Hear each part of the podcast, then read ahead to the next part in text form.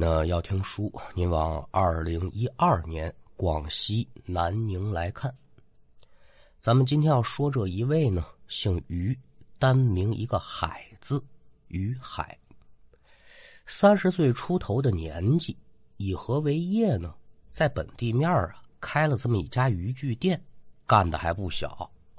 那您琢磨哈，他侄儿说能开这种店，那自然是对于钓鱼啊。非常的爱好。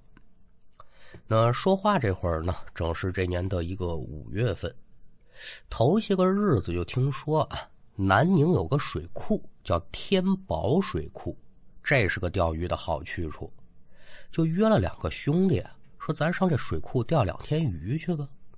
俩朋友，一个姓徐，一个姓刘，因为都比这鱼孩长上几岁，所以后文书呢，咱就叫老徐。老刘、老徐跟于海一样，都是钓鱼发烧友。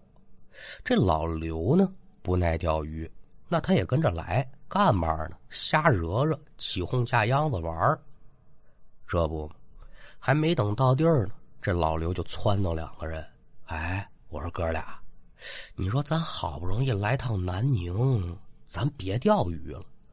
不钓鱼干嘛来的呢？你想啊。”按摩院、洗头房，咱逛逛多好啊！钓鱼有嘛意思呀？嘿嘿，你呀，狗改不了吃屎，到哪儿都忘不了你那点事儿。要去你自己去，我们俩呢都是正经人，奔嘛来的你自己心里没数吗？让于海这么一怼，老刘瞬间可也就灭了火了。哎，你不去不去吧，你骂我干嘛呢？咱简短截说吧。赶等三个人来到目的地，按现在钟点来讲，下午四点多。因为来之前就是打算通宵夜钓，所以等开始钓的时候，就是晚上七点来钟。咱们搁下这个老刘啊，怎样的自斟自饮打发时间就不表了，就单说于海和老徐二位。这边把渔具、夜钓灯、应用之物准备停当之后。就见于海啊，有打自己这口袋拿出这么一小布包，里面抓了一大把红色的粉末，在两个人钓鱼的周围呢，就撒了一圈。您说这鱼孩撒的什么呀？这叫打窝吗？不是，他撒这东西叫朱砂。这人多多少少有点迷信，心里面就想着呀。但凡说是江河湖海、水库池塘，那都可能死过人。白天是还则罢了，一到了晚上，谁也保不准是吧？所以每次夜钓呢，于海都在自己的周围撒点朱砂，身上也佩戴着法器，为的是嘛呢？驱邪避煞。那多年的老哥们儿了，也都知道他有这习惯，所以这个举动可也没人多问。准备工作做完，剩下的就是钓鱼呗。刚开始的时候，这一切还挺顺利，可赶等到了晚上十点多钟的时候啊，这鱼算是钓不下去了。您得问怎么呢？好家伙，大半夜十点多，水库有人洗澡，而且还不止一个，看那人头少说得八九个。你说这人的爱好是不一样哈，千奇百怪。许你夜钓，那就许我游泳，这也不足为奇。但是钓鱼这事儿得清静，你跟水里扑腾腾、扑腾腾的，这鱼不都吓跑了吗？所以于海看着水库里游泳的人，多多少少就有点反感。你说这大半夜的啊，游哪门子泳啊？他烦的是这个，但一边的老徐就纳闷哎，你看见他们从哪儿下的水了吗？此言一出，于海这才反应过来，对呀，老徐这话说的没错。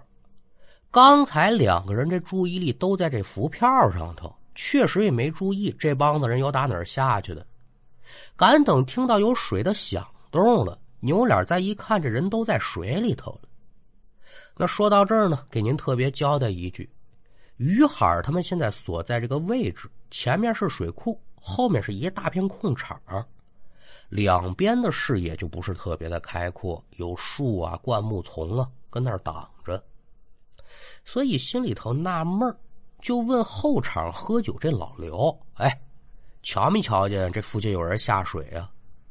老刘这会儿就已然喝的有点迷糊了，含混不清就回了这么一句：“啊，刚才旁边有几个人影子，这应该是下下去洗澡了吧？”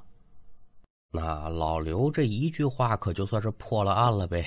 有心说让水里这老几位，要不您受累换别地方游，但冲着水里喊了好几声，人都不理他，连头都不扭一下。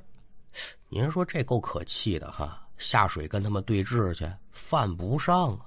所以没办法，于海两个人只好是收拾渔具，就往一边挪了一段距离。可赶等两个人把杆甩出去。却见远处那几个人呢，又开始朝自己钓鱼这边游。哎，看到这一幕的于海心里可就有点烦了，这什么人呢？但是可没别的举动啊，就觉得这是不是碰巧了？心说既然你们过来了，那我就再回去吧。可赶等于海两个人再次回到第一个钓点的时候啊，就见水里那些个人又跟回来了。瞧架势是什么呢？老小子，你们这鱼甭想钓，小爷我就是给你们捣乱来的。那一而再，再而三这样，这鱼海的深沉再大，他也可以绷不住了。哎哎哎哎哎，我说水里那几位啊，有意思没意思呀？就不能消停点吗？大半夜的游什么泳啊？可反观水里这些个人，不但是没有任何的表示，反而是一阵哈哈的哄堂大笑。好家伙，这下算是点了雷了！嘿，我这暴脾气来着。说着话，身上的衣服一脱，于海就准备下水与他们理论一番。可这一只脚刚刚踏入水中，于海就像触了电似的，把这脚就收回来了。您说怎么了？怂了？哎，还真不是。这水怎么这么凉啊？炸骨头！身边老徐原本也准备脱衣服下水，一听这话又把衣服套上了。他们不就在旁边下了水吗？咱这鱼也别钓了，咱就跟岸上等着他，等这几个小王八蛋上来之后，咱就暴锤他一顿。那这会儿的于海自然是没心情钓鱼了，边穿衣服就边看向水面。行行行，你等你们上岸的啊！这边两个人回到老刘的身边，席地而坐，各自拿了瓶啤酒，边喝就边朝这水里看。也就喝了两口，于海就觉得有点奇怪。哎，你说这水这么凉，他们不嫌冷吗？被于海这么一提醒，老徐也觉得纳闷啊。但一边这老刘呵呵的可就笑了，嘿嘿嘿。那死猪不怕开水烫，皮糙肉厚见骨头呗。你管他们干嘛呀？来来来来来，喝酒喝酒，咱等着他们上岸捶他们一顿。这原本挺严肃的一事让老刘这一句话呢，可就当个玩笑给说过去了。那叔不要麻烦，三个人就边喝边等，等了足足得一个多小时。这水里的人就是不上岸。而且也不见他们怎么往大了游，就方圆几十米，来回的游来游去。而且这些人始终是聚在一块儿，也不分开。这下就连老刘都感觉奇怪了。我说：“这这体力这么好吗？这是游多长时间了？”就在几个人犯琢磨的这个档口，耳听得有脚步声音响亮。接着，天上有月兔高悬，抬眼仔细观瞧，嗯，一衣衫褴褛的老者向他们走过来了。老头腿脚多少有些不利落，跛脚。来到妾前之后，这老头可不客气，伸手就拿起一啤酒，咕咚咕咚就给干了。您说这操作把于海三个人弄得就不由一愣，哎，你真不客气啊！直到老头把酒瓶子往地上一丢，这才反应过来。嗨嗨嗨嗨，老爷子，您这可就有点不对了哈！您想喝酒这不要紧，您言语一声，我们也不差这一瓶半瓶的。您这二话不说上来就喝，几个意思呀，爷们儿？您听啊，于海这话里头可就带着刺儿，不老好听的。但这老头可是一点不好意思的那感觉都没有。哎呦，这酒我自然是不能白喝你们的了。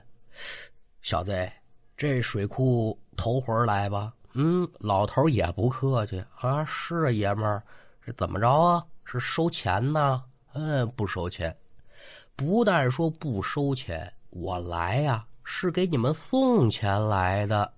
哦，送钱？此话怎讲啊？嘿，我跟你说啊，这水里有这么一宗宝贝，老头子我这腿脚也不利落，捞了好长时间也没捞上来。今儿咱爷们几个碰上，就就算是缘分了。你们要是能帮我把水里这宗宝贝给捞上来呀，咱们呢五五分账。老头这话说的挺诱人，但此时此刻，于海三个人压根也没当回事儿啊。怎么呢？首先，三个人甭管说买卖大小，家里都有产业，人家不缺钱。二一个，就算是真缺钱，想捞我们没有设备。三一个，这老头他来的就蹊跷，说话也奇怪。捞宝贝，好家伙，有没有放一边你天清水亮的捞不好吗？大半夜捞什么宝贝？另外一个，您听这话茬这宝贝捞了有些个日子了。这水库天天人来人往的，他干嘛就找我们三个呀？再瞧老头这身装扮跟言行举止，三个人对视一眼，嘿，这人呢，不是流浪汉就是疯子，搁这耍弄我们玩呢，为的是嘛啊？白喝一顿酒。老刘这个人呢，小流氓的底子啊，年轻那会儿呢就特别的好玩，现在也算是改邪归正了。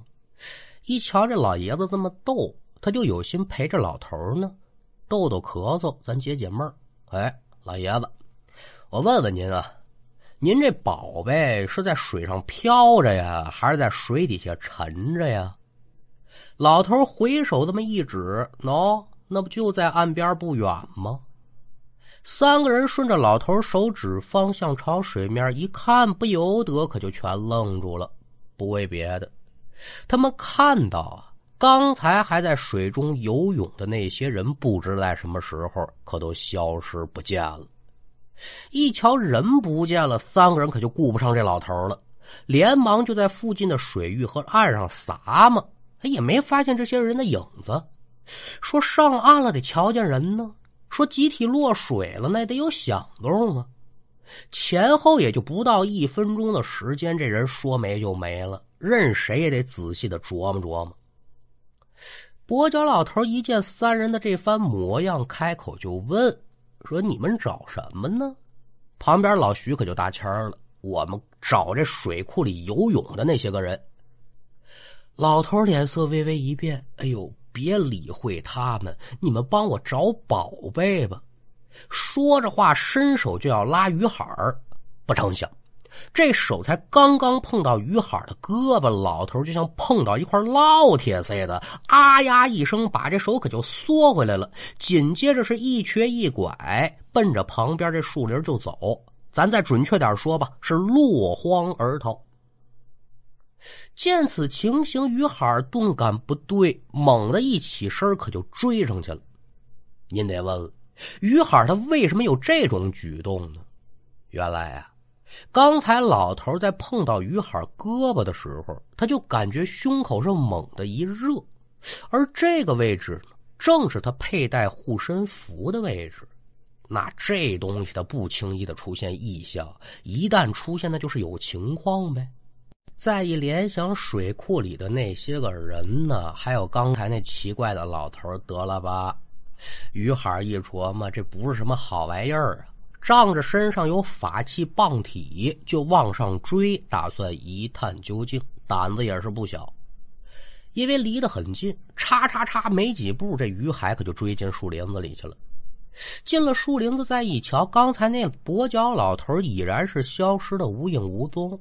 这可也就印证了于海的猜测：这老头跟水里那些个人准不是活人。哎哎哎，不错。真是没想到啊！初来乍到第一天就碰上鬼了，这叫什么呀？脚底板子长痦子，怎么讲？我你妈点儿太低了。这话您未准能听得明白啊，就是运气不好的意思。我们这个本地的土话啊。那既然说不太干净，这于海也就没在这树林子里多待，转身就出去了。眼瞧着老刘二人起身要往这边来，于海是连忙摆手：“撤撤撤撤撤，这地方不干净，今晚上就到这儿吧，咱抓紧休息。”那都是成年人。于海这话，老刘两个人自然听得明白，也就没多问，就开始收拾帐篷，准备搬远点去睡觉去。那说到这儿，您就得问了：这都遇上鬼了，三个人怎么不跑呢？跑的打算是有，但是现在这三个人已然是喝了不少的酒了。一二年，咱这酒驾呢，可就入刑了，挑战法律，谁有这胆子呀？这边呢，三个人把帐篷收拾妥当之后，于海为了以防万一，围着帐篷啊，还围了这么一圈朱砂，把脖子上这玉观音也拿下来，挂在帐篷门前，这就算是加一道保险呗。一切布置停当，三个人进到帐篷里面是合衣而眠，睡到什么时候呢？按现在钟点来讲，一点多钟。于海就突然听到由打帐篷外面呢传来一阵拍击水面的声音，而这水面之中还夹杂着求救声：“救，救命啊！”猛然睁开眼来，坐起身子，这么一瞧，睡在自己右边这老徐啊，也刚巧坐直了身子。甭问，这准是被吵醒了。赶等两个人看向老刘所睡这位置的时候，心头就是咯噔一下。怎么呢？床铺上没人。摘耳朵仔细再一听，这求救声坏了，越听越熟，这不是老刘的动静吗？两个人可得说是慌忙起身，冲出帐篷，借着月光朝水面上一瞧，果不其然，不远处这水里还真有个人。听求救声，那就是老刘无疑了。此时，于海两个人可也就来不及脱衣服和多想了，奔着水里可就冲过去了。扑通扑通两声，两人入水。此时因为要救人，谁也没在乎说这水温什么凉不凉、热不热的。赶等事后，于海再回忆，第二次下水的时候，这水温明显就没有之前那么扎骨头的感觉了，温温乎乎，还挺舒服。老刘所在的位置距离岸边十来米，所以于海两个人很快就游到了且前。到了跟前之后，也不废话，一人抓住一条胳膊，这就把人开始往岸边拉。可这一拉，于海就感觉不对劲，老刘就像脚下生了根一样，在水里头啊，拉不动分毫。非但说拉不动，自己身上还有一股劲儿向下来。这是有人想把于海往水下拖呀！起初于海就以为老刘紧张害怕，就安慰他说：“老刘，你放轻松，不然咱们三个都得交代在这儿，回不去了都。”可您再瞧这老刘带着哭腔了：“兄弟，不是我，这下面还有人拽着我呢。”此言一出，于海说：“坏了。”还没等反应过来呢，就见对面的老徐脸色也是猛然一变：“海儿啊，你后面有人！”于海听罢此言，猛然回头一瞧之下，身上这血差点没凉了。人的确是有，不是一个啊，按人头数七八位。为什么这么说？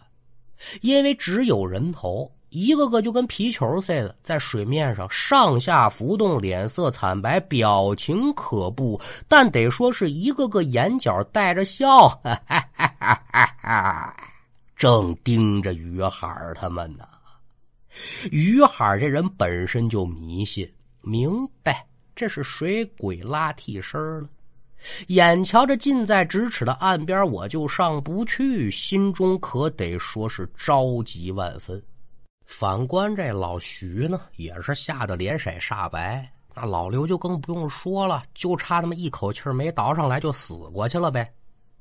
那如果说在岸上，于海不怕，有朱砂玉观音，可现在这些救命的东西都跟岸上搁着了。也就在于海思量脱身之际的这个空档，一双手腾的一下子，可就把于海的脚腕子给叼住了。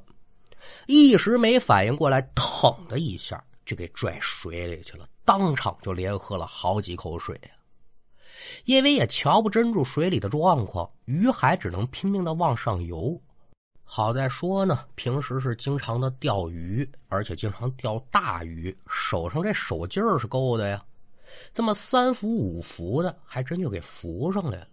也亏了是浮上来了，拿手一拍水面，于海就注意到自己这手腕子了，心里面也放心了不少。怎么呢？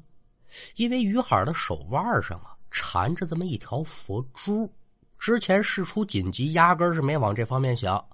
老徐啊，你俩千万给我坚持住啊！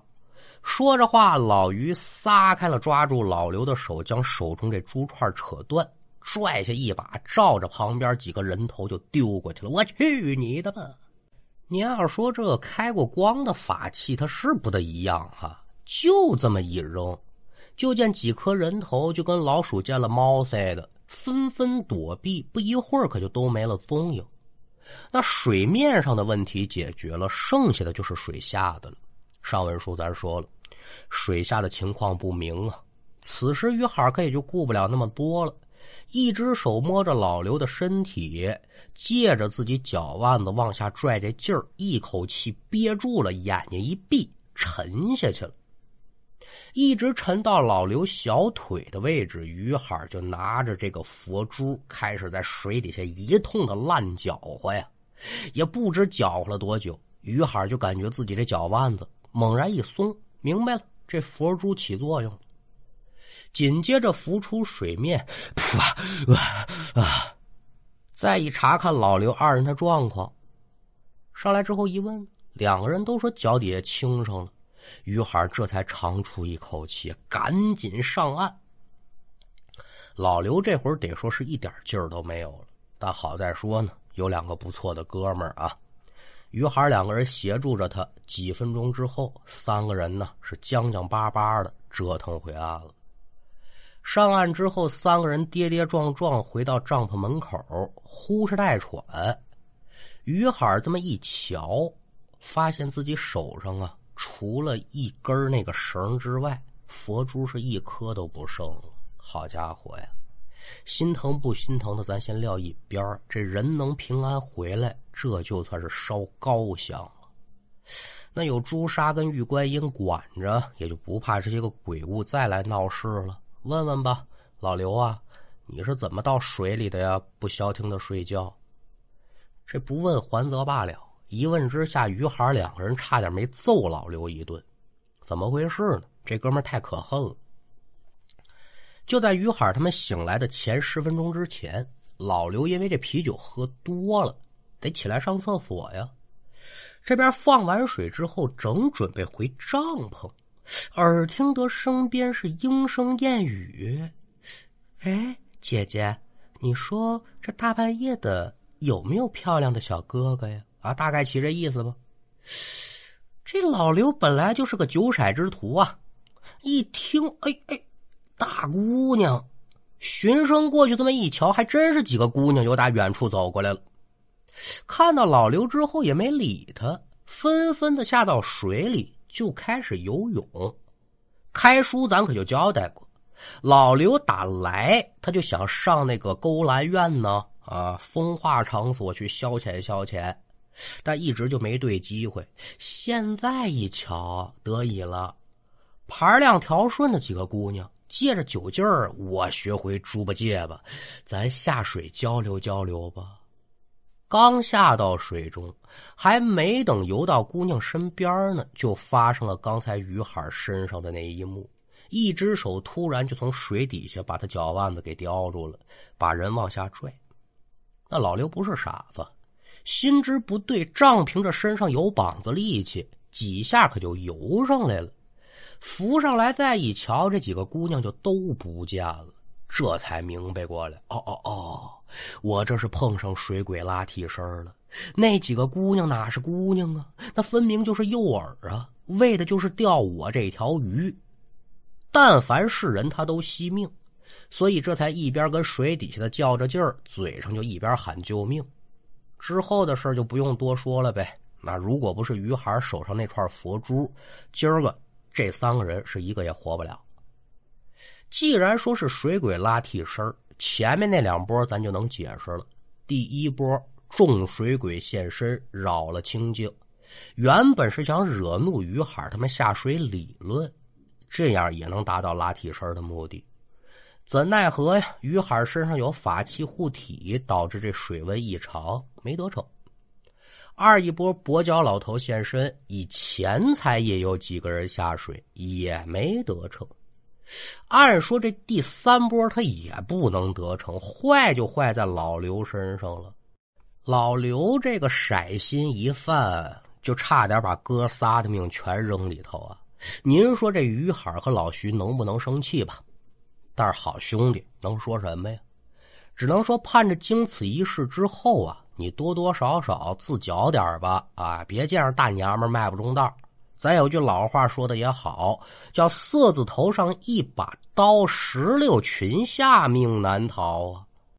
您看咱老祖宗造的这个“色”字啊，其实就是提醒咱、警示咱人呢。一旦跟这个色沾了边那可就如同是刀口舔蜜、火中取栗一般，危险的很呐！一旦说被色字所迷，沉浸其中，咱往小了说啊，足够让一个人堕落，让一个家庭毁灭；往大了说，会让一个国家败亡。您说还至于那样的吗？太至于了。对了，机会我给您说列国，您听听那个魏宣公啊。那简直得说是人伦尽丧，银帝的祖师爷了。为的是嘛？就是一个骰子，国家完了。包括这个金废帝完颜亮啊，宋前废帝刘子业，包括咱总说的明武宗朱厚照，这都是血淋淋的教训和事实啊。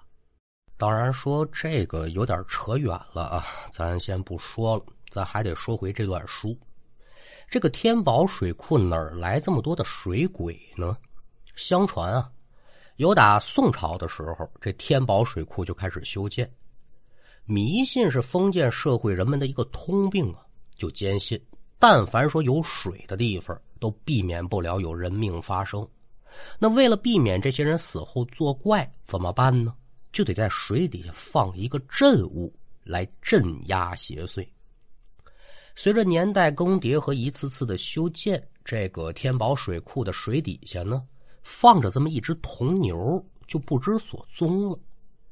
建国之后，也是因为那个特殊的时期呀，也没人搭理这事儿，所以打这儿之后，这水库就经常出现溺水事件。当然说了，这都是民间传说啊，真假咱是有待于考证的。但这天宝水库邪乎，那是真的。今天这书给您说到这儿呢，可也就算是告一段落了。最后。